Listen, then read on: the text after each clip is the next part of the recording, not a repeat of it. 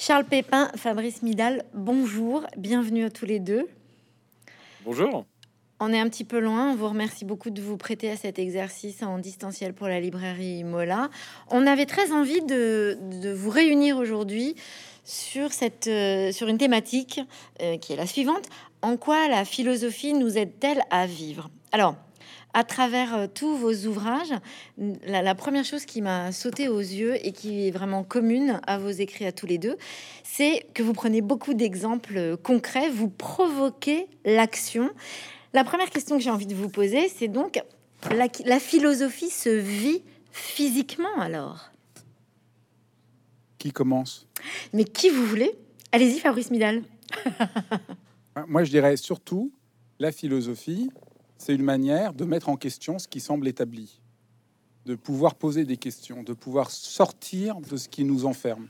Donc il n'y a rien de plus concret que d'interroger, poser des questions, se défaire, oui, se défaire de, ce qui nous enferme et qu'on ne voit pas, c'est-à-dire tout ce qui fait idéologie et qui, qui, qui nous écrase. Et disons, moi, ma conviction, c'est que nombre de nos souffrances viennent justement du fait, de souffrances très ordinaires, l'angoisse, le fait d'être perdu, de ne pas savoir ce qu'on doit faire, viennent de tout un emprisonnement idéologique qu'on ne voit pas, de croyances, de convictions. Et, je crois que la philosophie nous, apprend ça. Vous remettez quand même beaucoup le, corps, vous remettez beaucoup le corps au milieu de cet échange-là, Charles Pépin. Oui, d'ailleurs, euh, une autre manière de vous répondre euh, est un peu de questionner la question. C'est-à-dire, quand vous dites euh, la philosophie nous aide à vivre et que vous nous posez la question à Fabrice et à moi, et que vous nous interrogez sur le corps et les exemples concrets, bah, c'est le moment de dire que la philosophie, mais aussi la philosophie en tant qu'elle croise d'autres champs. C'est-à-dire que Fabrice, il s'est beaucoup intéressé à la poésie, presque autant qu'à la philosophie. Il dirige une école de méditation euh, et il la pratique beaucoup.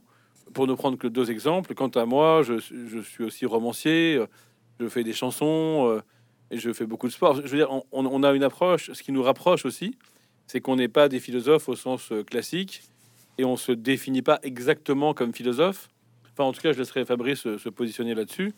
Moi, je me définis pas vraiment comme philosophe. C'est c'est ce qui est le plus pratique à dire parce que j'ai un lectorat et que j'ai fait des livres de philosophie. Mais la vérité de ce que je ressens, de mon rapport au monde, et c'est là que je vais vous répondre sur le corps, c'est plutôt une vérité du décloisonnement. Euh, J'aime pas les chapelles et je pense que si la philosophie peut faire du bien, c'est quand même aussi à la condition euh, d'être décloisonné et effectivement euh, d'être traversé par plein d'autres choses, par la littérature, par la poésie, par la peinture, par la méditation, par le sport, par, tout. Vous voyez ce que je veux dire? Et il y a, du coup, dans votre question, il y a un implicite qui est que une certaine philosophie pourrait n'être pas concrète, euh, n'être être moins riche d'exemples, finalement moins aider les gens pour ça. Et c'est vrai, eh ben oui, c'est vrai il y a une philosophie qui est comme ça. Et je crois qu'un des points communs entre Fabrice et moi, c'est que c'est cette philosophie que nous critiquons euh, pour des raisons différentes. On vient de, on parle à partir de positions différentes, mais le point commun, c'est que la philosophie qui ne serait qu'une spéculation abstraite et un jeu de l'esprit, euh, on a tous les deux quelque chose contre cette philosophie-là. Ensuite, pour vous répondre sur les exemples, euh, je vais vous faire une petite confidence. quand vous êtes prof de philo, euh, et que vous avez le KPS ou l'agrégation, vous êtes régulièrement inspecté. Et en fait, euh, on sait, nous, entre profs de philo, que c'est très facile de faire un bon cours de philo euh, qui part dans, le ciel des idées. Ça, on y arrive tous une fois que c'est notre métier. Et par contre, là où on a du mal, c'est pour trouver les bons exemples. Et c'est là où les inspecteurs cherchent à coincer les jeunes professeurs. C'est sur l'art de l'exemple. Et moi, je peux vous dire que j'avais du mal au début parce que j'étais aussi très cérébral, j'avais eu l'agrégation de philosophie, je, connaissais les grands auteurs, mais au fond, l'art de l'exemple concret, qui marche, qui parle aux gens et qui dit la vérité d'un concept, c'est extrêmement difficile. Et c'est vrai que moi, j'ai écrit des livres avec beaucoup d'exemples, et vous savez, souvent, euh, j'ai d'abord les exemples, en fait. Quand je travaille avec mon éditeur, Guillaume Allary, qui est aussi euh, mon meilleur ami, en fait, on a d'abord des exemples. Et il me dit attends, attends, avant d'écrire, je sais que tu peux écrire n'importe quel chapitre sur n'importe quoi, mais quels sont les exemples que tu vas prendre? Et par exemple, dans mon dernier livre sur la rencontre, j'avais pris beaucoup d'exemples euh, dans le sport ou dans le tennis qui ne marchaient pas. J'avais pris la rencontre Federer-Nadal, ça marchait moins bien. Et quand je lui ai raconté la même idée à partir de la rencontre Mick Jagger-Keith Richard, il a dit là ça marche. Et c'est assez énigmatique, en fait, de savoir pourquoi ça marche ou pourquoi ça marche pas. Mais ce qui est sûr, et c'est un élément de réponse à votre question, c'est que quand ça marche, on le sent. Voilà. Quand ça marche, on le sait. L'exemple concret, euh, le concept qui est applicable, la philosophie qui est pratique, comme, comme j'aime le dire, le défendre, en fait, c'est ça produit des conséquences.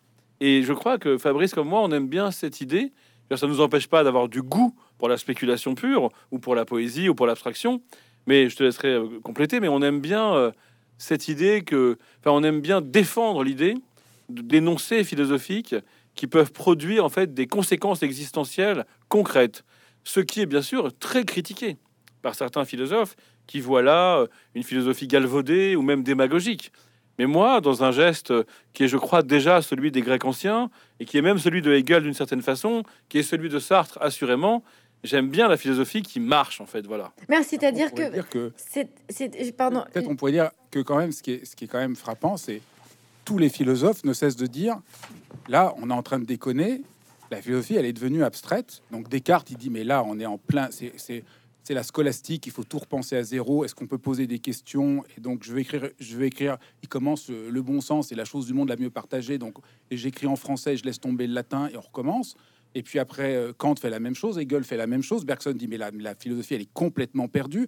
Donc en fait, tous les vrais philosophes ne cessent de dire attention, vous faites de la philosophie une doctrine, vous faites un jeu de Lego, mais la philosophie, c'est pas ça. Donc après, il faudrait s'interroger pourquoi aujourd'hui la philosophie s'est enfermée dans quelque chose d'universitaire de, qui ne parle pas et qui est peut-être la mort de la, de, la philosophie. Ce que disait aussi, par exemple, Foucault, qui, disait qu'il y a peut-être deux formes de philosophie. Une philosophie qu'il appelait, dans son langage à lui, spirituelle, qui parle d'un changement d'existence, et puis une philosophie qui est purement abstraite et, théorique et qui tourne à vide. Mais, c'est quand même euh, passionnant. Regardez, Enfin, on prend n'importe quel exemple. On prend Nietzsche, on prend Wittgenstein. La philosophie ne cesse d'être de, reposer sur des figures qui parlent d'exemples, qui parlent de leur vie, et dont la question de la philosophie, c'est une question euh, essentielle. Ils font de la philosophie parce qu'ils veulent, euh, ils veulent, euh, comme disait Wittgenstein, sortir la mouche de la prison dans laquelle elle est enfermée. Alors, si je peux me permettre, allez-y, peux me permettre de rebondir sur ce qu'a dit Fabrice, il a glissé de façon euh, assez belle. J'aime bien ce glissement euh, de, l'idée de quelque chose de pratique à l'idée de quelque chose de spirituel. Et effectivement, c'est la même chose. C'est ça qui est beau. En fait, l'abstraction, c'est l'abstraction pure, la spéculation pure. C'est cela même que, que combat, au fond, une attitude qu'on peut qualifier tantôt de pratique existentielle applicable, mais tantôt de spirituelle. Parce que justement, la spiritualité, ça produit des changements. C'est ça qui est intéressant.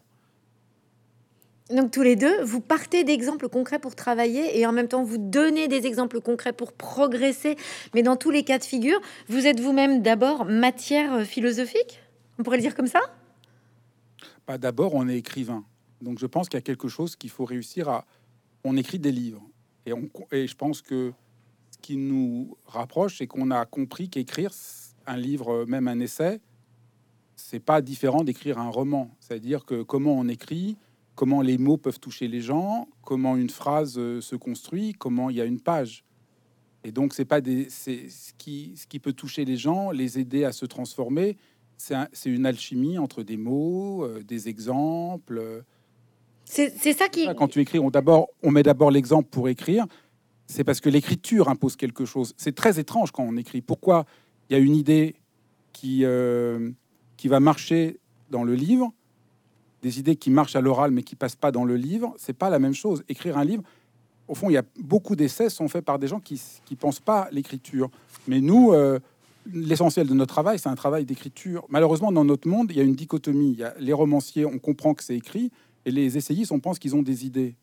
Hmm. Mais moi, euh, j'ai mis 15 ans à apprendre à écrire. Puis à un moment, j'ai compris que tout est une mise en scène. Une idée, un mot, une phrase. Je crois que c'est ça que c'est ça. C'est pas avoir des exemples pour des exemples. C'est juste que comment ça s'incarne, comment ça s'écrit, comment ça fait une phrase. Et au fond, les gens souvent quand ils, lisent nos livres, ils se disent euh, ça change ma vie. Je vois plus les choses de la même manière. Je sais même pas comment. C'est pas qu'il y a une idée qui ont. C'est pas tant qu'ils ont compris une idée, c'est qu'ils ont senti, ils ont fait une expérience. Nos livres invitent les gens à faire une expérience. Oui. Alors euh, j'aime beaucoup euh, cette idée. Et d'ailleurs, je vais vous donner une, une illustration. Euh, vous allez voir de quoi on parle. En fait, euh, à un moment, j'ai- je suis intervenu auprès de la Fédération française de tennis parce que j'avais des, des concepts qui semblaient très, enfin, qui semblaient utilisables par des coachs ou des euh, responsables de la Fédération française de tennis pour accompagner les meilleurs joueurs français, qui étaient très talentueux techniquement, mais qui étaient toujours un peu bloqués et qui n'arrivaient jamais à égaler les meilleurs joueurs du monde, alors qu'ils étaient très prometteurs vers 18 ans. Donc la génération des mon fils, euh, Tsonga, euh, euh, même Gasquet, etc. Et donc je fais des conférences à la Fédération française de tennis, mais sont dans l'assemblée les, ce qu'on appelle les, les DTN, les directeurs techniques nationaux, enfin en gros les profs des profs. Mais j'ai pas les joueurs en face de moi. Je fais des conférences sur les vertus de l'échec, des conférences sur la confiance, des conférences sur la rencontre, sur l'improvisation, sur le beau geste, sur l'expérience, sur l'intuition. Et en fait, euh, c'est une conférence de philosophie. Mais c'est surtout la proposition, comme vient de le dire Fabrice, d'une expérience, d'une expérience spirituelle, d'une expérience de pensée, d'une expérience de vie. Les gens qui sont dans l'assemblée, ils adorent, mais ils comprennent pas que c'est une expérience. Ils croient que c'est une méthode rationnelle avec des concepts qui vont donner des outils. Alors ils me disent génial, on n'a plus besoin de toi, on a tout compris.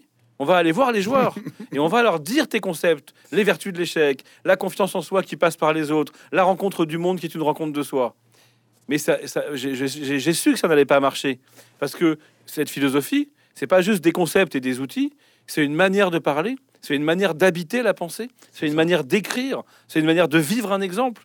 Et finalement, si on, a, si on veut extraire un contenu substantiel pur et le décliner en outils, il n'y a pas grand-chose. Il va y avoir une extraordinaire déperdition.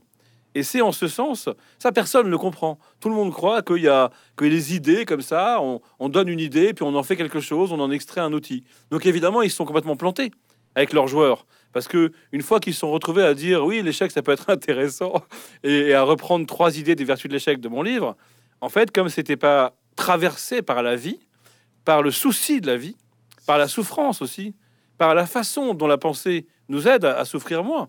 Et ça m'amène aussi à votre question de tout à l'heure. Moi, j'ai découvert la philosophie parce que j'en avais besoin en fait. Quand, en terminale, je suis tombé sur mon prof de philo, j'avais que des problèmes. J'étais, j'étais, assez, euh, assez joyeux, mais je traversais des difficultés euh, familiales, affectives, et je suis directement allé vers la philosophie parce que j'en avais besoin pour vivre mieux, et, surtout pas pour avoir une pure spéculation intellectuelle. Mais maintenant, ce qu'il faut dire aussi, c'est que mon prof de philo, Bernard Clerté, qui maintenant est mort, m'a offert aussi des occasions de pure spéculation intellectuelle qui n'étaient pas dirigées vers l'action ou vers l'amélioration de l'existence, mais qui me faisaient tellement de bien. Parce que nous, les humains, nous sommes aussi faits pour penser, et nous ne pensons pas assez, qu'il y avait un effet indirect sur la joie de vivre ou sur l'amélioration existentielle, lors même qu'il n'était pas recherché. Donc vous voyez, c'est quand même plus compliqué. On n'est pas en train de dire il faut de la philosophie utile. On est en train de dire un truc beaucoup plus compliqué, c'est que la philosophie, c'est une quête à la fois spirituelle qui s'enracine évidemment dans le corps, dans les affects, et qui pourra produire ses effets bénéfiques à l'occasion d'être incarné en fait. Et du coup, bah, ça peut être de la parole ou ça peut être de l'écriture, ce que disait Fabrice. Et je crois que ce que tu dis, c'est très. L'exemple est génial sur le, le tennis. C'est vraiment une expérience. Ça, je crois que c'est vraiment ce que on a beaucoup de mal à comprendre. On croit que la philosophie, c'est des idées. Mais la philosophie, ça n'a jamais été des idées. Puis tous les philosophes ne cessent de le dire. C'est vraiment étrange, ce, Ouais, ouais. cet extraordinaire malentendu. C'est une expérience qu'on qu'on a à faire. Moi, les grands textes de philosophie, c'est d'abord une expérience. Moi, j'ai pleuré en lisant des textes de philosophie parce que on voit plus les choses de la même manière. Notre rapport au monde est transformé. C'est pas l'exemple qui compte. C'est euh, ça. C'est l'expérience la plus profonde de, de comment on est, comment on est par rapport au monde, par rapport à sa place dans le monde, par rapport aux autres. Et d'ailleurs, ça m'amène deux remarques, mais vous me dites si on parle trop. hein. Ah Mais non, ça m'amène allez-y. deux remarques. La première, c'est que ce que tu as dit, euh, c'était inc- incroyablement limpide. J'avais même pas vu comme ça, tellement, tellement je le sais, mais tellement j'y pensais plus. C'est que tous les grands philosophes, toutes les grandes démarches philosophiques, Descartes, voilà, euh, c'est à chaque fois le projet de, de- de faire revenir la philosophie dans le réel et le qu'elle cesse de n'être qu'un jeu d'idées. Et puis, Et- et puis les philo- et puis les universitaires arrivent, ils font tout ça en fiche, Et c'est plus vivant. Moi, je, je, je, je- je nuancerai ce propos. Il y a des universitaires qui, qui pensent comme toi et qui le, qui le vivent aussi quand même. Oui, mais, Euh, euh, mais le mouvement de l'université, c'est un mouvement mortel. Et c'est pour ça que Nietzsche, il a dénoncé l'université. euh, Ouais. C'est un truc qu'on trouve euh, très, très commun. Il y a une sorte de bataille. Oui, oui, oui. Euh, C'est pas contre les universitaires, il y en a qui sont formidables, mais, mais il y a un mouvement qui fait. euh, moi, je me souviens, au début, quand j'ai été à la Sorbonne, on- j'ai appris Kant, j'ai l'impression d'avoir appris le jeu de Lego. On construisait, on Ouais. construisait. Et je voyais pas de quoi ça parlait. Puis un Mhm. jour, j'ai vu de quoi ça parlait, c'est extraordinaire. Mais, mais, mais c'est ça, le, le- la mise en présence. Et, donc, euh, pour revenir sur l'expérience que j'avais eue avec ce prof de philo au lycée, évidemment que parfois il développait des idées, qu'il se faisait le passeur de la philosophie de Hegel ou de Kant. Mais moi, ce qui m'a touché, c'est de voir un homme en train de chercher. C'est un homme dont le verbe était habité par cette quête. Un corps, pour revenir à votre première question. Oui, il était assez, assez beau et assez fort, un peu, il était un peu, un peu, un peu rond d'ailleurs, mais c'était un, un corps en, en quête, quoi. Et donc, pour revenir à l'analogie avec euh, euh, les conférences sur les vertus de l'échec destinées aux, aux professeurs de tennis, c'est qu'en fait, ce qui a touché les gens qui étaient dans la salle, c'était de sentir que la personne qui leur parlait, en l'occurrence moi, se posait vraiment la question des vertus de l'échec, était traversée par cette question, habitée par cette question, visiblement avait connu des échecs vertueux et d'autres non vertueux, et en fait se, se coltinait vraiment le problème dans sa chair, dans son corps. Mais alors qu'ils l'avaient senti et que c'est ça qui leur a plu, ils n'ont pas été fidèles à leurs émotions et ont cru qu'il s'agissait d'une doctrine et, d'idées comme ça qu'on aurait pu dupliquer, euh, répéter, et qui auraient pu produire leurs mêmes effets existentiels à partir du moment où elles étaient correctement répétées. Et bien bien sûr que non. Et c'est d'ailleurs aussi une façon de dire voilà ce que c'est qu'un professeur. Un professeur, un prof, quoi, c'est quelqu'un qui est traversé par la question. Et c'est pas quelqu'un qui, maîtrise bien les réponses, en fait. Et d'ailleurs, euh, bah, c'est un point commun, je crois, de, nos, de, nos, de nos deux livres, enfin de tous nos livres. Euh, par exemple, dans ton livre Foutez-vous la paix, donc c'est un livre que moi j'ai adoré, euh, qui est un livre qu'on pourrait présenter comme une, manière d'abord de, redéfinir ce que c'est que la méditation et contre certains, certains, une mauvaise vision de la méditation. Mais en gros, ce que tu proposes, c'est c'est une, philosophie dans, laquelle une philosophie de vie dans laquelle on soit vraiment capable de se foutre la paix, c'est-à-dire d'arrêter de se mettre la pression et, que on soit pas quand on médite ou, quand on fait du yoga a fortiori encore dans, l'injonction, mais que là on soit vraiment dans cette espèce de, de rapport doux euh, au monde. Eh bien moi, quand je t'ai lu, j'ai senti que c'était ton problème, que tu ne parlais que de toi au fond, que tu parlais à partir de toi, de ton histoire, de la manière dont tu t'es débattu avec tes problèmes en fait, que toi-même toi, tu avais tu l'avais connu cette injonction tyrannique et que donc tu savais de quoi tu parlais en nous proposant de nous en libérer dans la mesure du possible. Ça, je pense, c'est un bon, un bon transition parce que je pense qu'aussi un des points communs que nous avons, euh, que nous permet peut-être la philosophie, c'est de montrer que euh, euh, le modèle dominant aujourd'hui, qu'on peut changer par la volonté, par une décision, c'est un des grands égarements de notre temps. Donc ça, je pense que c'est un des points communs dans, dans ton livre euh, sur la Oui. confiance, sur l'échec et sur la rencontre, dans ce que j'ai fait avec Foutez-vous la paix, et, et là, euh, sur l'hypersensibilité, c'est vraiment montrer que ce qui emmène un changement, c'est un mouvement philosophique qui nous met en rapport à notre vie. C'est pas une décision volontaire. Et c'est ça, c'est le vrai malheur aujourd'hui. Les gens pensent que je suis angoissé, je vais changer par une décision volontaire.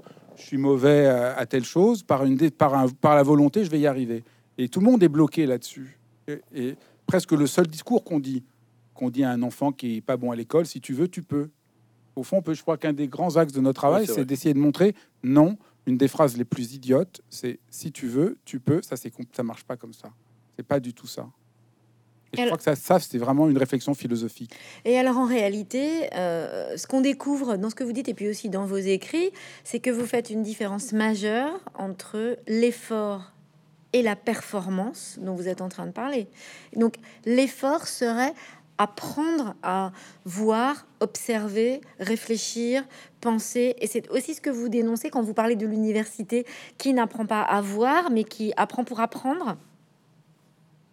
Bah, apprendre pour apprendre, c'est pas ça qui me gêne. C'est si on apprend que ça, ça ne fait rien voir. Ça n'amène à aucun changement de position dans l'existence. C'est ça que, c'est-à-dire comment, à quoi ça sert de, de travailler, de lire, d'écouter de la musique, s'il n'y a pas un mouvement qui ouvre à une autre position dans la vie. Et alors, C'est peut-être un peu lourd, mais qui, qui, qui déplace, qui réouvre. Et dans la transmission, alors vous pensez qu'en fait il y a un problème à cet endroit-là de pouvoir euh, euh, transmettre une façon de voir, d'observer et donc d'apprendre? C'est pas une façon de voir, c'est moi, euh, je me souviens, j'étais jeune, j'étais à Londres, et puis il y avait un, un euh, historien de l'art. On, a- on va euh, voir, euh, on va à la National Gallery ensemble. Il y avait été, euh, il était prof, il était à la retraite, il avait vu les tableaux des centaines de fois. On y va. Et on- il me demande qu'est-ce que tu vois, et on parle du tableau, et il n'était pas en train de me faire une leçon, il regardait le tableau. Et puis à un moment, j'ai posé une question, mais je- je- j'étais vraiment jeune, j'ai honte, mais je lui ai demandé quel est le plus beau tableau de la National Gallery. Alors il m'emmène voir le plus beau tableau, qui était une question un peu bête, mais il était gentil, il me le, il me le montre, et je dis ouais, rien. Moi, je trouvais le tableau pas du tout intéressant, mais quand même, j'étais pas trop idiot parce que je lui ai, au lieu de dire c'est nul le tableau, j'ai dit mais pourquoi? Puis il me dit regarde le, c'était un tableau Titien, il me dit regarde le paysage, c'est une des premières fois qu'il y a le paysage, et puis regarde ça. Il m'a pas fait un cours, il m'a montré, et d'un seul coup, j'ai vu. Et c'est ça dans la vie, c'est qu'on voit pas un truc, et il y a quelqu'un qui vous, qui vous le fait voir. Et quand vous le voyez, ben, ça change votre, ça change tout. Est-ce que c'est plus, voyez di- par, où vous étiez prisonnier? est-ce que c'est plus difficile de montrer par écrit que par oral? Non, si, c'est pas difficile par oral, par écrit, par un geste. Non, ça demande juste à chaque fois de laisser tomber le savoir qu'on saurait pour entrer dans la rencontre, hein, pour entrer dans l'expérience, pour prendre le risque de ne, d'inventer quelque chose de nouveau. Et d'ailleurs, il ne s'agit pas toujours euh, de montrer à l'autre, mais, mais de le rendre disponible pour qu'il puisse voir. C'est-à-dire de le débarrasser de certaines choses. Euh, vous- avez employé la notion de transmission. Bah déjà, le mot pose un problème, au fond. Transmission, euh, ça me fait un peu penser à une courroie de transmission, à quelque chose d'un peu mécanique. Et il pose aussi un problème au sens où il y aurait euh, presque quelque chose de transmis, quoi, qui serait là et qui passerait ailleurs je crois que, en fait, peut-être un, un autre point commun entre nous, c'est que ce qu'on essaye de, de laisser entendre, de, de, de, passer, quoi, c'est plutôt euh, par une forme euh, d'exemplarité que par euh, une transmission objective. Mais attention, exemplarité, pas au sens, surtout pas au sens d'un exemple parfait qu'il faudrait imiter, mais au sens d'un exemple imparfait, mais qui pourrait être inspirant, au sens où le philosophe en question, qui produit un livre ou une conférence, vous questionnez la différence entre l'écrit et l'oral, il est tout simplement en train de se montrer, en train de chercher. Je crois que c'est ça le, un énorme point commun de notre démarche et qui est euh, assez rare en fait. Je dis pas ça, euh, je, je- enfin c'est un constat, c'est assez rare. Je, je me rends bien compte parce que je fais beaucoup de conférences et j'ai notamment mon séminaire tous les lundis au MK2 Odéon qui va heureusement reprendre avec cette fin de Covid. Et donc euh, ça fait dix ans que chaque semaine à la séance de 18h le lundi, je donne rendez-vous au public. Et alors, tout le monde me dit, mais comment tu fais? Est-ce que tu... Parce que le sujet est chaque lundi différent. Mais alors, qu'est-ce que tu prépares? Ça doit être un énorme travail. Et si la réponse est non, si c'est pas un énorme travail, c'est parce qu'en fait, je ne fais rien que chercher devant les gens. C'est-à-dire qu'il y a aussi une dimension d'improvisation qui me paraît très importante à défendre et qui, euh, je crois, rejoint la, vraie vie. On peut être préparé, il y a toujours un moment où on est en train de se confronter à, à ce qu'on n'avait pas prévu, quoi, à ce qui n'était pas prévu. Du coup, euh, transmettre, moi j'ai l'impression que il s'agit surtout de transmettre cela. C'est-à-dire que dans la vie, on cherche, on est confronté à des questions, on est confronté à des problèmes, on les prend en pleine face, ils nous traversent le corps. C'est- une question d'énergie aussi, pas simplement de réflexion. Et du coup, je crois qu'un un des points communs entre nous, c'est que c'est ça qu'on essaye de donner à voir. Et pour le coup, c'est assez, assez, assez, assez honnête. Et ça explique aussi pourquoi parfois euh, il n'y a pas vraiment de réponse, quoi, pas vraiment de proposition très, très carrée. Et ça m'amène à votre question sur la différence entre l'écrit et l'oral. Moi, c'est une différence que je vis très fortement parce que euh, ma façon de parler euh, finit par me poser des problèmes en tant qu'écrivain. C'est-à-dire que quand on est dans cette honnêteté de la quête, on a un fonctionnement circulaire, un fonctionnement itératif. Donc en fait, quand je fais une conférence sur un sujet, récemment j'ai fait euh, Peut-on accepter sans se résigner? Je n'avance pas très, très logiquement et très rigoureusement d'une étape à l'autre.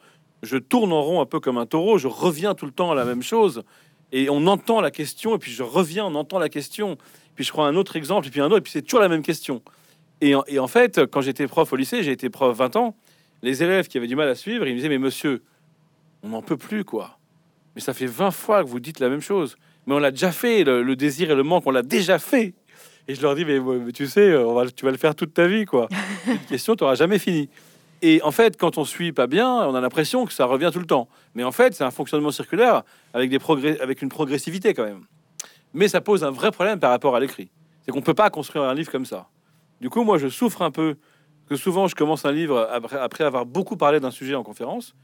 Et, et enfin, quand j'ai un peu euh, euh, creusé, creusé, je fais le livre. Du coup, j'ai du mal, quand je me mets à écrire, à me remettre dans un mode de linéarité. J'ai du mal à sortir de la circularité. Donc ça, c'est un des problèmes. Mais à part ça, voilà, c'est quand même, c'est quand même la même démarche, quoi, d'une philosophie euh, qui se veut plus sensible, pas simplement cérébrale. Et effectivement, euh, Ça, c'est vrai, moi j'ai le même problème. hein. C'est tout à fait. On n'a jamais parlé de ça, mais c'est vraiment frappant. À l'oral, tu arrives, ça passe, tu, tu peux tourner, répéter, il y a quelque chose qui se passe, et t'écris, ça marche pas du tout. Il faut tout réinventer autrement. Et c'est- c'est- il faut inventer, puis chaque sujet impose son type d'écriture euh, particulier. Donc ça, c'est vraiment euh, aussi. euh, on, faut, c'est- c'est- écrire un livre, c'est une, c'est une étrange aventure Alors du pour coup, nous qui voulons ouais. faire un livre qui soit une aventure. et donc du coup, la d'ailleurs, je l'ai- philosophie. je Allez-y. oui, juste un mot, c'est que je l'ai vécu sur le dernier livre de façon très très précise, puisque j'ai fait une conférence au théâtre de la Porte Saint-Martin euh, il y a un an, juste avant le Covid, et c'était une conférence, une grande conférence. euh, Il y avait beaucoup de monde, il y avait de la musique, euh, et, c'était le sujet de la rencontre. Qu'est-ce qu'une vraie rencontre? Et donc j'ai préparé cette conférence pendant au moins deux mois, je pense, et j'ai beaucoup écrit des éléments pour la conférence. Et puis après, je pensais que j'avais donc fait le livre. Mais en fait, ça marchait pas du tout. Même le déroulé que j'avais suivi dans la conférence, que en fait j'avais fini par pas suivre, parce que j'étais parti quand même en improvisation pendant la bonne dernière moitié. Mais je pensais que c'était bien, puisque ça, ça avait bien marché à l'oral. Et en fait, je me suis retrouvé à galérer et ça ne marchait pas. Mon éditeur Guillaume me dit mais écoute, tu recommences tout, le livre ne va pas. Et je dis mais je comprends pas, c'est ce que j'ai fait euh, au théâtre. Il dit mais justement là, tu es en train d'écrire un livre. Donc c'est pas ça, c'est pas facile. Donc la philosophie, ce serait une façon d'apprendre à recevoir les événements de la vie à travers tout ce que vous venez de dire. À travers ce que vous venez de, de dire et d'expliquer, finalement, vous êtes en train de dire, euh, donc peut-être que je ne l'ai pas entendu de, de la bonne oreille, vous êtes en train de dire que finalement, on ne peut pas tout à fait transmettre quelque chose qui se vit avec une grande sincérité personnelle. On peut raconter, on peut partager, on peut échanger, mais donc du coup, la philosophie nous amènerait quoi? Un éclairage pour recevoir des, événements de la vie, savoir les appréhender avec euh, euh, des exemples, des, des modèles, et puis de Je trouver savoir. comme- Ce que je disais au début, la philosophie, ça vous bouscule, ça vous défait, ça vous défait de l'idéologie. Moi, je dirais que c'est d'abord ça, la philosophie. On a toujours à refaire parce qu'on est tout le temps enfermé dans euh, des conventions, du bavardage, de l'idéologie. Moi, je dirais que c'est d'abord ça qu'on... Et alors, dans ce cas-là, comment ça nous aide? Parce que vous êtes enfermé de l'idéologie. On est entièrement enfermé de l'idéologie. On, est, on, on étouffe tous de l'idéologie. Mais c'est un peu comme lâcher prise. Si on, dit, si on dit lâcher prise, si on dit lâcher prise sans savoir à quoi d'autre se raccrocher, c'est très compliqué. Donc du coup, défaire l'idéologie, c'est une chose, mais pour aller vers quoi d'autre à ce moment-là Par exemple, pourquoi vous voulez lâcher prise? Ça, c'est pourquoi il faudrait lâcher prise? Mais justement, parce que c'est une injonction qu'on retrouve beaucoup euh, dans des. Mais c'est une injonction sur laquelle on peut s'interroger. Bah, donc faire de la philosophie, c'est se demander si le vouloir lâcher prise, c'est pas complètement absurde.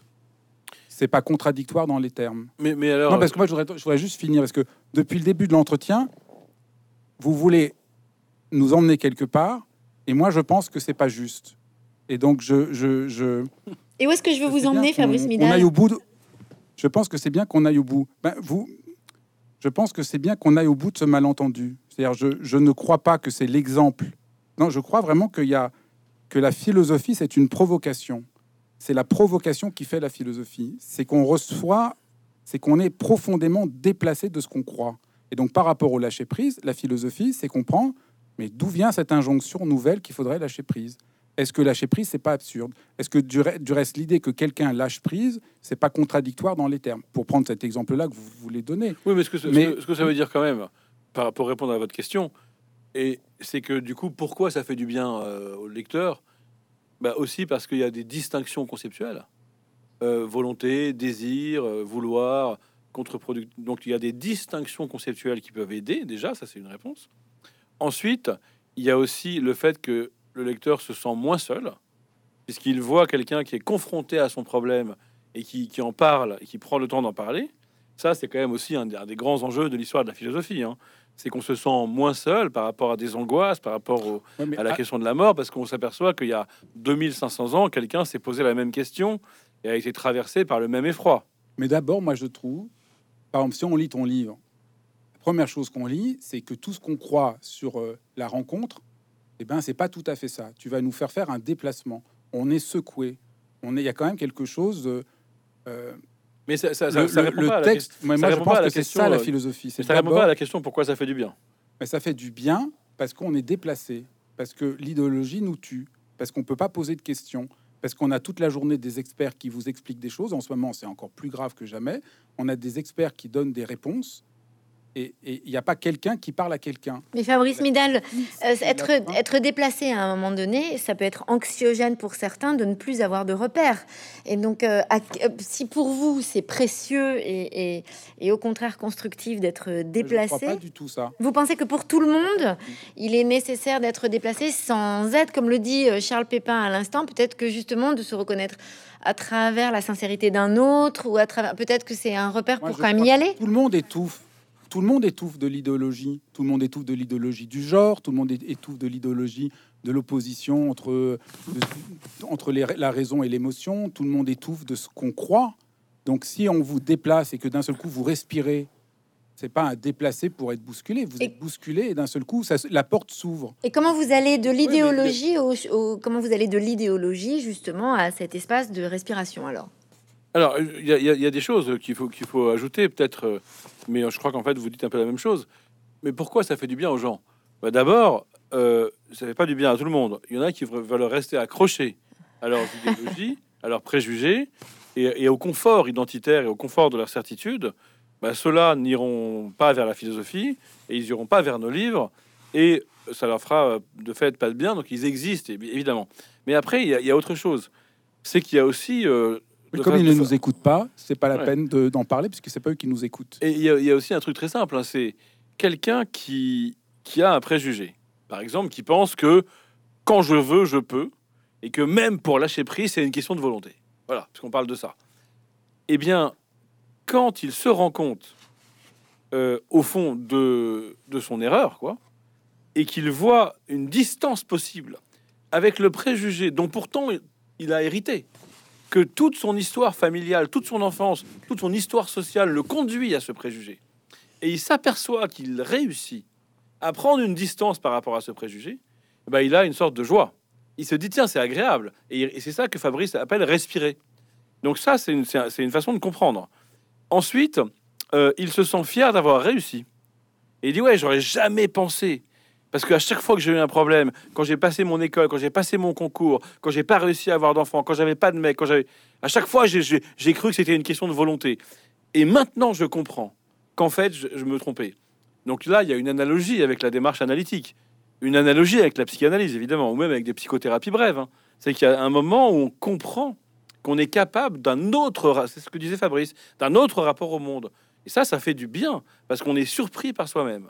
Et enfin, il y a aussi autre chose de plus simple. C'est la joie de penser, tout simplement. C'est un plaisir de penser, en fait. Ça, c'est quelque chose que j'ai tellement mesuré en tant que prof de lycée. D'ailleurs, en parlant de ça, je me rends compte que j'ai encore oublié d'appeler le ministère pour renouveler ma disponibilité. Euh, mais qu'il faut que je le fasse parce que ce métier me manque et que je vais, je vais, retrouver les jeunes élèves assez vite. Mais c'est quelque chose qu'on voit, c'est incroyable. on voit des élèves qui ont 16 ans, 15 ans, Ils sont le produit de leur milieu social, de leurs conditions socio-économiques. Ils répètent ce que, ce que pensent leurs parents. Et, et on a l'impression que c'est peine perdue. Et en fait, au bout de deux semaines de cours de philo, ils, ils rient, ils sourient, ils, ils comprennent que en fait, il n'y a pas que ce que pensent leurs parents et leur classe sociale. Mais alors, Que ce qui leur semblait, ils arrivent à se décoller comme ça de cette glu du social. Et pourquoi ça leur fait du bien? Bah, Parce qu'ils se sentent libres, en fait, tout simplement. mais c'est grâce à vous dans ce cas-là. Donc on en revient bien à la transmission. C'est parce que vous êtes là en face et que vous leur transmettez. quelque- euh, Donc on, a bien besoin d'y rentrer. Je suis d'accord avec vous. J'entends ce que vous me dites. Non, mais je suis tout à fait d'accord. Comment on y rentre Tout à fait d'accord. Comment on y va dans ce chemin juste- J'avais juste, mais je suis d'accord. J'avais juste dit qu'on transmettait en fait moins des savoirs que des manières d'exister et de chercher et d'être en quête. C'est juste la nuance que j'ai apportée. Et puis j'aime pas le mot transmission parce qu'il est trop mécanique. Je. En fait, il y a, il y, a, il y a une joie de, de- de penser et de vivre qui est contagieuse, mais qui se passe euh, d'une transmission très objective et très claire. Mhm. Et parfois aussi, on est dans l'exemplarité négative. Je prends un exemple. Moi, souvent, j'ai donné envie à des élèves d'être à l'heure tellement j'étais en retard. Ben ça, ça veut dire quoi? Ça veut dire qu'en fait, ce qui compte, c'est pas de donner un bon exemple à imiter. C'est juste la singularité. Si moi, ma façon d'être moi-même, c'est d'être en retard, et si je m'e- je m'excuse de façon attendrissante, et s'ils voient que j'ai un problème, que c'est pathologique en fait, et que je fais pas exprès, mais que c'est ma manière d'être et qu'elle est articulée à plein d'autres choses qui font une manière d'être singulière, ça leur donnera envie de développer leur singularité. Et peut-être que pour les uns ou les autres, leur singularité, elle s'exprimera dans une ponctualité rigide. Vous voyez? Et ben c'est ça aussi une expérience de parent. C'est que en fait, on ne transmet pas quelque chose de clair en fait. Donc la, la philosophie, donc la philosophie est déculpabilisante? Ouais, je, je pense, ouais, ouais, tout à fait. Euh, D'ailleurs, euh, elle est, elle est, elle est dé- déculpabilisante euh, au sens aussi où, vous savez, souvent la culpabilité, c'est une agressivité retournée contre soi. C'est Freud qui l'a magnifiquement montré dans le malaise de la civilisation. On a de l'agressivité, et comme on n'a plus le droit d'agresser les autres parce qu'on est civilisé, on s'auto-agresse par le sentiment de culpabilité. Et bien en philosophie, et puis avec euh, euh, une approche philosophique comme la nôtre, celle de Fabrice aussi, euh, il y, a- beaucoup ça. On, va dire aux gens, aux élèves, aux lecteurs, en fait, tu as, le droit d'être agressif. Ça fait partie de la nature humaine. La haine est en toi. Il n'y a pas que de l'amour. Et simplement, il y a une façon d'accepter cela qui permet de moins s'introjecter, de moins retourner cette agressivité contre soi. Et ça, c'est aussi toute la notion d'acceptation, de, consentement. Et d'ailleurs, c'est là que j'ai du mal à me définir que, sim- simplement comme philosophe. Il y a quand même des, des psychanalystes, des écrivains, des, des musiciens, be- beaucoup de, de- de gens nous invitent comme ça à cette sagesse du consentement et, et à cette espèce de, de lutte contre l'idéologie volontariste, en fait. Toujours pareil. Fabrice Midal, est-ce qu'il est On question se, dou- on se doute bien que, on se doute bien que le jour où, où Bach, euh, ou même dans une moindre mesure euh, Bowie, on se doute bien que des gens qu'on admire, euh, ils n'ont pas juste fait un effort de la volonté pour trouver cette chose miraculeuse. hein. Parfois, ils ont juste été disponibles, ils, sont, ont juste été en éveil. Alors c'est clair que Bowie, ça- parfois, quand il fait une belle chanson, ça fait longtemps qu'il est en éveil, hein, qu'il est disponible, et puis voilà, ça, il travaille beaucoup. Mais travailler, c'est aussi travailler sa disponibilité. C'est pas simplement toujours travailler au sens de l'effort volontaire. Quoi. Donc on en revient tout à l'heure, je parlais de différence entre l'effort et la performance. Fabrice Midal, c'est aussi ce que vous soulignez dans vos écrits, c'est un rapport au temps euh, qui est vraiment euh, plein pour pouvoir euh, philosopher. C'est une disponibilité du corps, de l'esprit, c'est-à-dire arrêter de s'agiter dans le vide, de, de- de remplir, mais d'être vraiment pleinement présent. Je vois pas à quoi vous faites allusion. Je me souviens pas avoir parlé de ça. Euh, bah, euh, dans votre livre euh, qui est Comment la philosophie peut-elle nous sauver vous revenez sur 22 euh, méditations en fait pour pouvoir justement prendre le temps de méditer et donc il y a un chapitre notamment sur le temps où vous expliquez qu'il est qu'en fait bah, bien évidemment c'est un rapport au temps, c'est-à-dire de, de- et que ce temps n'est pas calculé d'avance, qu'il s'agit pas de s'agiter absolument pour, qu'il n'est pas de faire pour faire, mais qui est de vivre pleinement en conscience son rapport au monde. Et donc, je, voilà pourquoi je vous pose cette question aujourd'hui. Quel est, je sais quel est votre rapport au temps, si j'ai dit. philosophiquement parlant? J'ai pas vraiment d'idée. Hmm. C'est pas euh, le rapport au temps.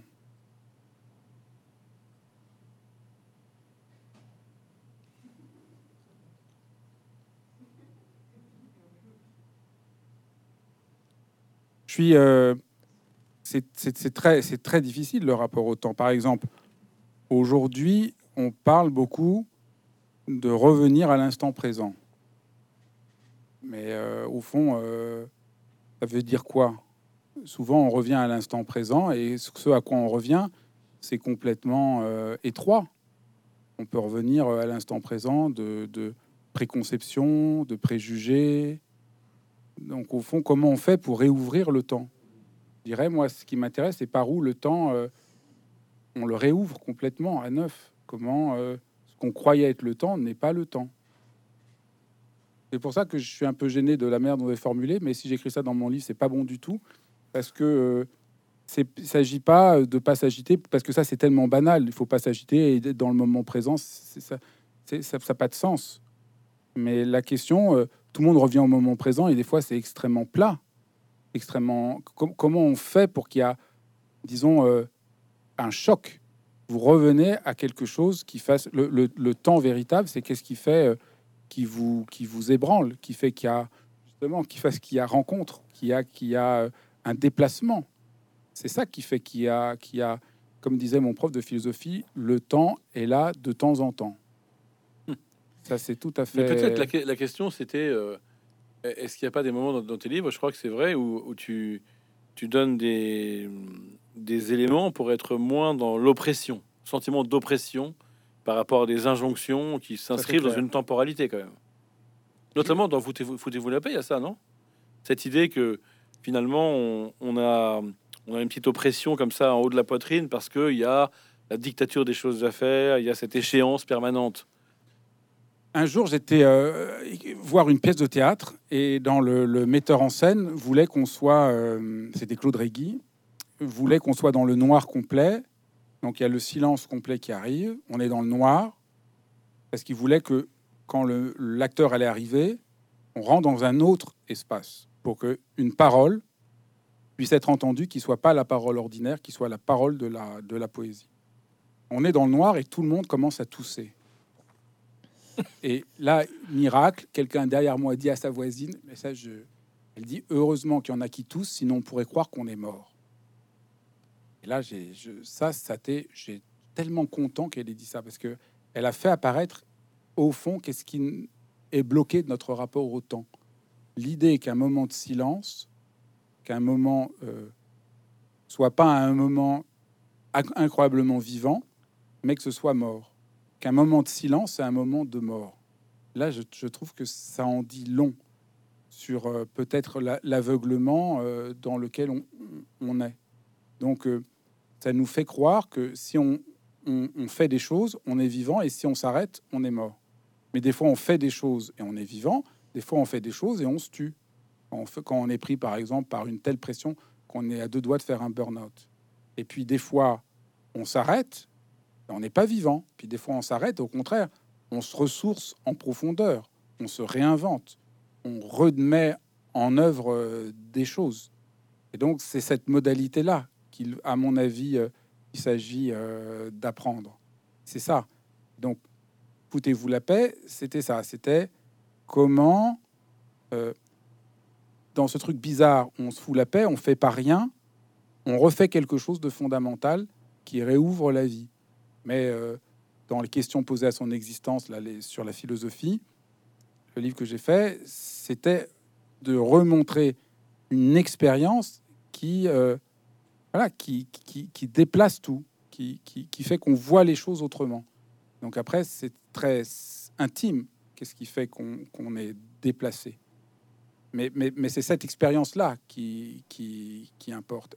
Quelle est l'expérience qui fait qu'on redevient vivant. La dame pensait qu'on était mort si on toussait pas, mais en fait, ce passage par le silence permet peut-être de se réancrer de manière extrêmement profonde pour entendre autrement la parole que celle du journal télévisé, d'une parole qui va peut-être nous concerner d'une manière beaucoup plus profonde et vraie. parce que la parole du journal télévisé, elle passe, on l'a oublié quand elle est finie. On dit que la parole là, c'était il y a au moins 5-6 ans maintenant que j'ai vu cette pièce. Et il y a quelque chose là qui fait effet, qui, soutient, qui, tient. C'est ça que je trouve euh, décisif. Il est question euh, dans vos livres à tous les deux, Charles Pépin aussi, dans la rencontre, vous, évoquez justement ce, ces temps dans lesquels euh, on peut avoir la sensation, en tout cas la lecture de la société, de ne soi-disant rien faire, et où en réalité on fait beaucoup, comme vous venez de l'expliquer, Fabrice Midal.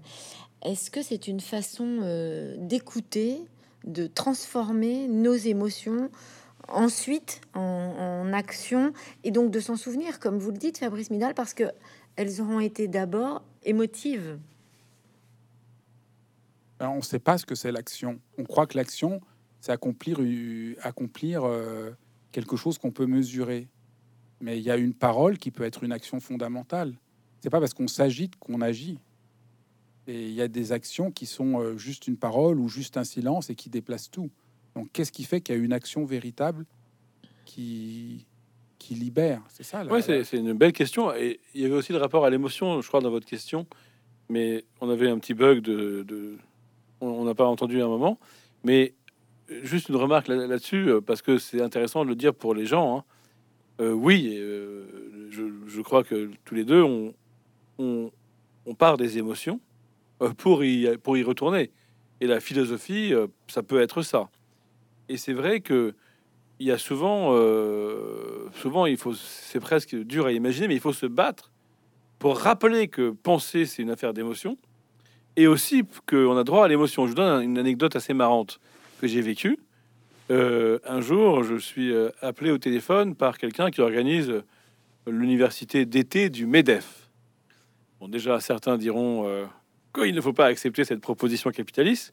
Moi, dans mon cas, pour plein de raisons liées à mon histoire et à mes intérêts, euh, dans tous les sens du mot intérêt, j'avais accepté d'intervenir pour eux.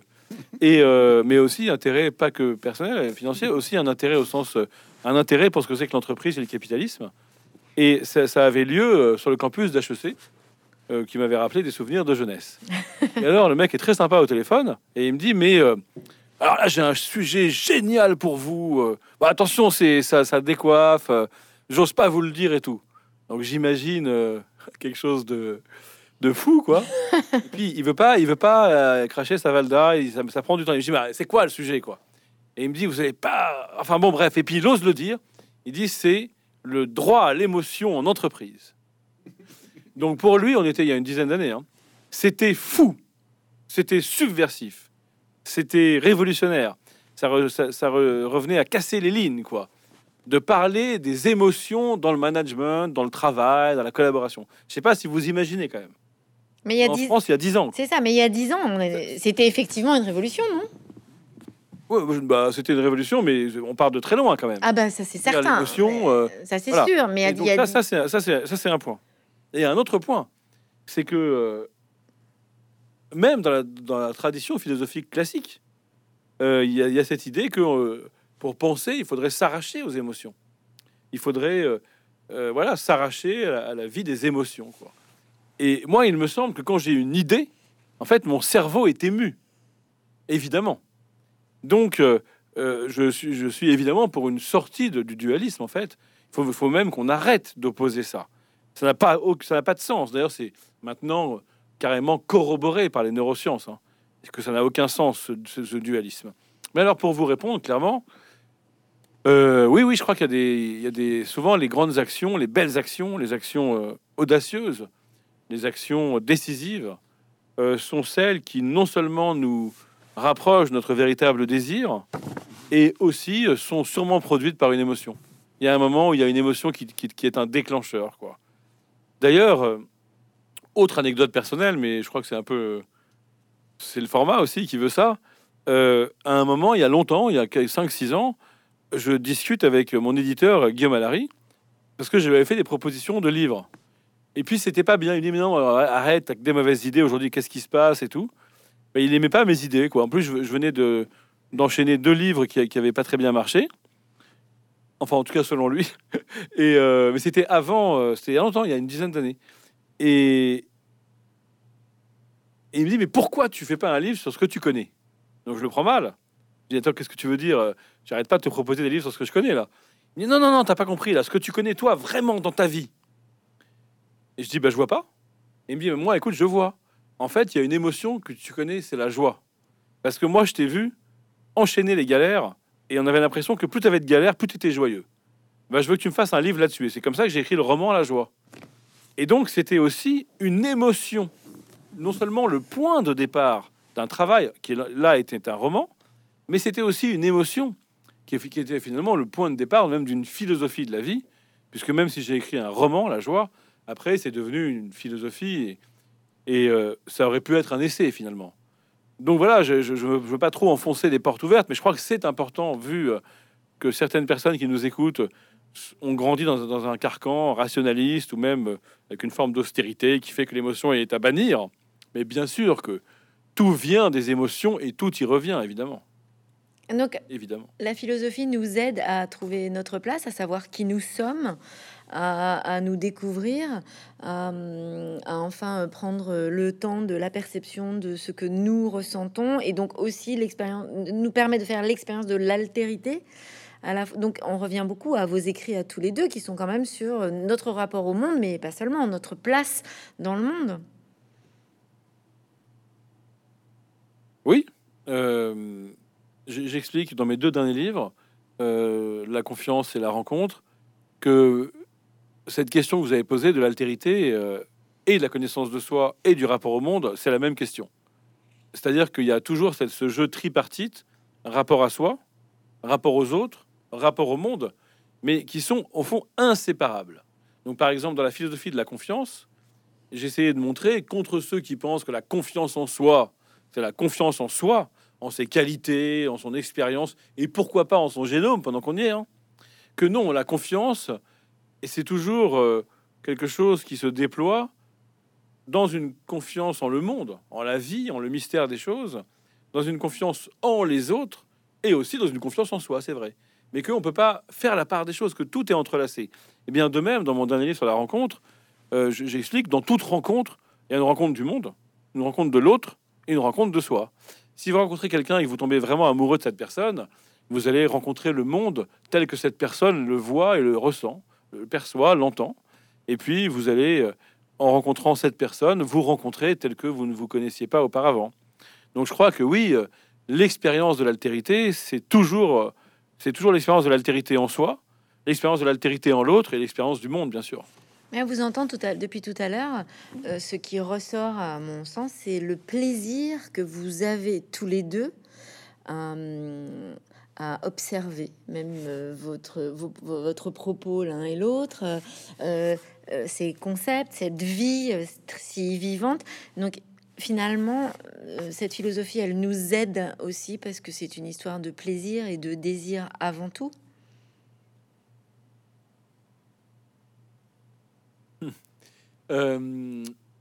oui, désir, plaisir, joie, évidemment.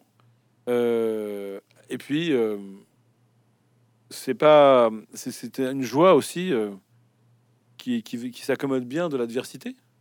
C'est-à-dire, on vit des périodes compliquées et euh, quand on comprend, grâce à la philosophie, que si le bonheur n'est pas possible, la joie, elle, demeure possible. Si il est difficile d'être serein, justement, dans un monde traversé par la violence des crises, la joie de penser, de vivre, de chercher demeure possible. Oui, tout à fait. Pour moi, la philosophie, c'est quand même, c'est quand même un peu euh, cet acte militant à l'égard de la joie de vivre et de la joie de penser.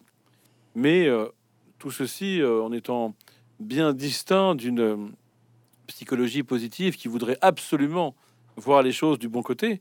Moi, je pense que la vraie joie est lucide et que la lucidité met en joie. Et la lucidité, c'est aussi la lucidité sur ce qui ne va pas, sur ce qui est raté, sur ce qui est euh, détruit, sur ce qui est insauvable, sur la nuit, quoi. Récemment, un des podcasts que j'ai proposé sur Spotify, c'est Qu'est-ce que le jour doit à la nuit? C'était à peu près un mois ou trois semaines.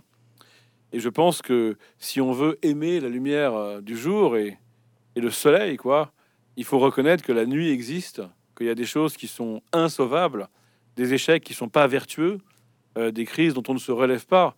Et moi, je suis très très agacé par ceux qui veulent absolument voir le verre à moitié plein, quoi. je pense qu'il est vraiment aussi en partie vide. Et simplement, il y a une joie à savoir regarder en face ce qui est ce qui n'est pas joyeux, quoi. Donc c'est une lecture de l'angoisse qui est une lecture finalement ouverte, une lecture possible. Je dirais c'est surtout une lecture de une lecture de sortir de ce qui est unilatéral. Peut-être qu'on pourrait on pourrait tout reprendre et dire qu'est-ce que c'est la philosophie, c'est sortir de l'unilatéral. Nous vivons dans un monde unilatéral, c'est-à-dire il faut que tout soit euh, positif, il faut que tout soit performant, il faut que tout soit normé. Et au fond, euh, la philosophie, c'est rentrer euh, dans ce qui est pas, voilà, de ce, de ce qui a plusieurs visages, de ce qui est en tension, de ce qui est pas tout blanc, tout noir, qui accepte de traverser l'angoisse, mais la joie, font la joie sans l'angoisse, qu'est-ce que c'est mhm. C'est d'accepter de, de, de, prendre les de prendre euh, les choses avec un, point de vue plus ample. Parce que quand j'écris mon, mon, livre Comment rester serein quand tout s'effondre, ah, j'essaye de me rendre compte que ce qui nous bloque, c'est qu'on a l'idée qu'être serein, c'est n'avoir aucun problème, n'avoir aucune difficulté, mais ça n'existe pas. Donc on a eu, on crée une idée voilà, la sérénité, c'est tout va bien, il n'y a pas de problème, tout le monde est gentil, il n'y a pas de crise, il y a pas de... Et donc, comme c'est pas ça, je peux pas être serein. Non, mais la sérénité que nous apprend la grande philosophie, c'est la c'est une philosophie qui nous apprend euh, justement à naviguer avec la détresse, qu'elle fait partie de la vie. Et, et, on apprend que voilà, il y a un modèle statique, unilatéral, qui est celui qui est le plus souvent présenté. Puis il y a un autre, euh, peut-être autre schéma, qui un schéma dynamique. Et je crois que c'est ça la philosophie, c'est rentrer dans cette euh, voilà ce qui est pas ce qui est ce qui est ce qui, a, plusieurs visages, qui, est pas euh, vous écoutez un morceau de musique, n'importe quelle musique, vous voulez qu'il y a que des notes joyeuses, ben il y a plus de musique. C'est cette tension qui fait euh, l'existence. Et je crois que on a besoin de réapprendre ça. Et paradoxalement, on peut apprendre à être heureux en réapprenant à sortir de cette vision euh, tellement unilatérale, tellement coupée, euh, d'un côté les émotions, de l'autre la pensée, d'un côté ceci, de l'autre côté cela. Et donc je crois qu'on est en train de, souffrir, et à tous les niveaux, au niveau politique, au niveau social, au niveau personnel.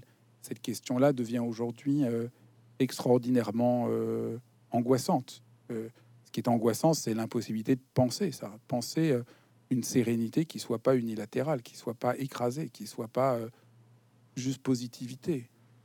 Il s'agit quand même de d'apprendre à, accepter l'ambivalence, hein, à l'accueillir. Et d'ailleurs, euh, comme par hasard, euh, le philosophe Fabrice Midal, je, ne connais pas toute ton histoire, mais vient en grande partie de la poésie, au fond, de l'amour de la poésie. et la poésie, un grand poète, c'est quelqu'un qui, qui montre mieux que personne que les choses ne sont pas unilatérales. Et quant à moi, je viens plutôt de la littérature en fait que de la philosophie, puisque euh, je suis d'ailleurs devenu prof de philo pour écrire des romans il y a, il y a, longtemps. C'était, c'était mon idée. Après, les choses se sont passées autrement. Et la littérature nous apprend ça aussi très bien. C'est clair que, voilà. que c'est pas unilatéral. Un roman, c'est extraordinaire parce que c'est pas une leçon de morale. C'est que les personnages sont pris par des tensions et c'est ces tensions qui sont vivantes. Et au fond, euh, la philosophie a à apprendre ça. Enfin, on a tous à apprendre à naviguer dans la complexité de la vie, dans la complexité du, réel, et nous mettre en rapport à cette complexité, c'est libérateur. Et c'est nier cette complexité qui crée euh, une souffrance euh, abyssale. Du coup, c'est une invitation, et ce sera ma dernière question, c'est une invitation aussi quand même à observer la vie d'un point de vue plus artistique, par la poésie, par la littérature. Bien sûr, bien sûr. Et aussi par la philosophie, dans la mesure où la philosophie que nous aimons et dont nous nous réclamons et dont nous sommes un peu les enfants, et celle qui s'ouvre à ça, évidemment, qui s'ouvre à l'art, à la littérature, à la poésie. Mais d'ailleurs, même ceux dont on croit euh, qu'ils ne s'ouvrent pas à ça, comme Platon qui a dit il faut chasser les poètes de la cité, enfin qui a écrit. En vérité, quand on les lit de près, euh, c'est évidemment ces génies euh, s'ouvrent à ça aussi. Par exemple, Platon est souvent caricaturé par Nietzsche et les autres comme, comme un idéaliste qui ne recherche que les idées pures, alors qu'en fait, il parle merveilleusement du mélange et il nous dit que la vie est mélange. Donc en fait, les grands, les grands penseurs bien sûr, cultive cette euh, complexité et cette ambivalence comme les grands écrivains et comme les grands poètes. Mais il y a une différence, c'est que euh, l'ambivalence, c'est l'objet premier de la littérature. Quand on voit les, grands romans russes, on voit toujours quelqu'un qui est déchiré entre le, désir de faire le bien et le mal qui le tente et le rattrape, et c'est, mélangé, et les contraires sont charriés. Et donc l'écrivain, il, peut comme ça, Proust évidemment, sentir tout ça et, montrer comment d'une seconde à l'autre ça évolue.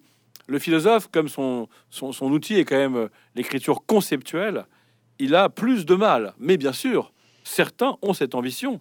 Et le projet nietzschéen, le projet bergsonien, c'est ça. Hein c'est de, c'est une philosophie qui soit artiste en fait. Et c'est vrai que après le grand problème, le grand problème qu'on a aujourd'hui, c'est la poésie, la littérature, la musique, ce qu'est l'art.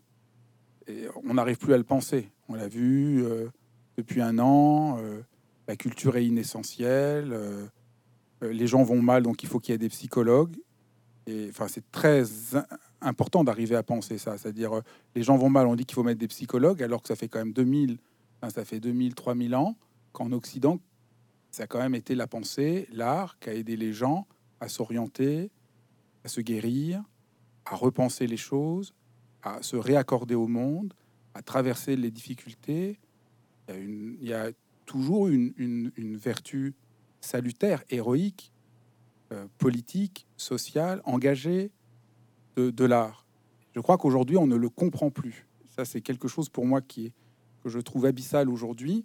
La place de l'art est enfermée dans quelque chose de culturel, alors que on a parlé de la philosophie était existentielle. Elle, posait une seule question qui était notre place dans, l'existence. Qu'est-ce il faudrait réussir à repenser tout à fait autrement la poésie, la peinture, l'art, comme euh, ce qui, ce qui fondamentalement sauve dans un monde euh, qui, n'entend plus ça et qui est obsédé par une sorte d'effectivité. Enfin, il y a quelque chose d'une extraordinaire barbarie. Les gens souffrent, on va leur mettre un psychologue, comme si le fait d'aller voir un psychologue allait répondre à toutes les questions. C'est même pas respectueux de ce que c'est un vrai, une vraie thérapie et, un, un, travail thérapeutique. Et là, il y a quelque chose qui me semble aveuglant euh, et, extrêmement inquiétant. Nous avons besoin, je suis d'accord avec toi sur le fait que nous avons besoin de, musées, d'art, de musique, de, mais aussi de, psy, hein, je crois. Non, mais c'est pas, ça s'oppose pas. C'est pas opposé, la manière dont le gouvernement essaye de parler. Les gens souffrent, on va leur mettre un psychologue, alors qu'en même temps la culture est considérée comme inessentielle, mm. révèle quelque chose comme une mécanisation de la psychologie qui va régler le problème. Quand les gens vont, ont un grave problème, bien sûr que la psychologie peut aider. Enfin, ce qui aide par rapport à la détresse ordinaire que tout le monde vit, par rapport euh, à toute la souffrance, c'est d'abord quand même euh, le, fait de, de, pouvoir penser, de pouvoir questionner, de pouvoir écouter, de pouvoir écouter de la musique. Enfin, hmm. c'est comme si on ne le comprenait pas. Ça semble aujourd'hui quelque chose d'à côté, d'un côté, d'un côté accessoire.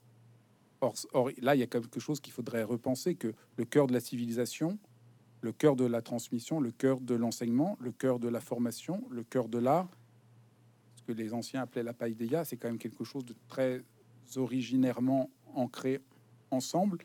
Et je crois que c'est ça, aujourd'hui, qui est en train de se dissoudre et qui semble inaugurer une nouvelle ère de la barbarie. Et on pourrait penser que un certain rapport culturel n'est qu'un rapport de barbarie, puisque c'est culturel. L'art n'a rien à voir avec le culturel, comme la philosophie n'a rien à voir avec euh, ce qu'on a décrit comme un certain rapport philosophique euh, un peu vain. C'est quand même un, saut, un autre rapport. Il quand même, euh, euh, je, crois qu'on comprend rien à la peinture. Et moi, de la poésie, mais la peinture me tient très à cœur. Si on comprend pas que, les grands peintres ont risqué leur vie dans un coup de pinceau, ce qu'ils ont tous dit, quelque chose là comme un risque maximum.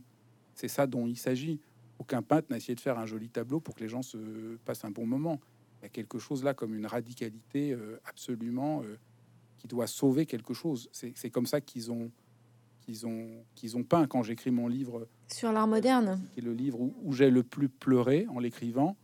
Bah, je veux dire, euh, quand on regarde les poètes au XXe siècle, qu'on traversé l'abîme, c'est très impressionnant. Ce qu'ils ont, s'occupent pas du tout de faire des jolis poèmes pour faire plaisir aux gens. Il y a quelque chose comme un affrontement vertigineux de ce que personne ne veut voir. Et ça, c'est le poète. L'Antiquité euh, est comme Orphée qui traverse les enfers pour amener la lumière. Je pense que c'est ce que font la plupart des grands artistes. Et là, c'est ça qu'on a du mal aujourd'hui à entendre. Et du coup, euh, on est un peu aveuglé. On, on le voit bien dans vos, dans vos livres, euh, tous les deux. Euh, Fabrice Midal, votre livre qui s'appelle Comment comprendre l'art moderne et votre livre sur la, la beauté, Charles Pépin. Euh, je vous remercie beaucoup d'avoir passé une heure avec nous sur cette question, tous les deux. Euh, et nous attendons impatiemment votre prochain livre pour vous avoir en vrai à la librairie Moella. Merci. Avec plaisir. Au revoir. Merci.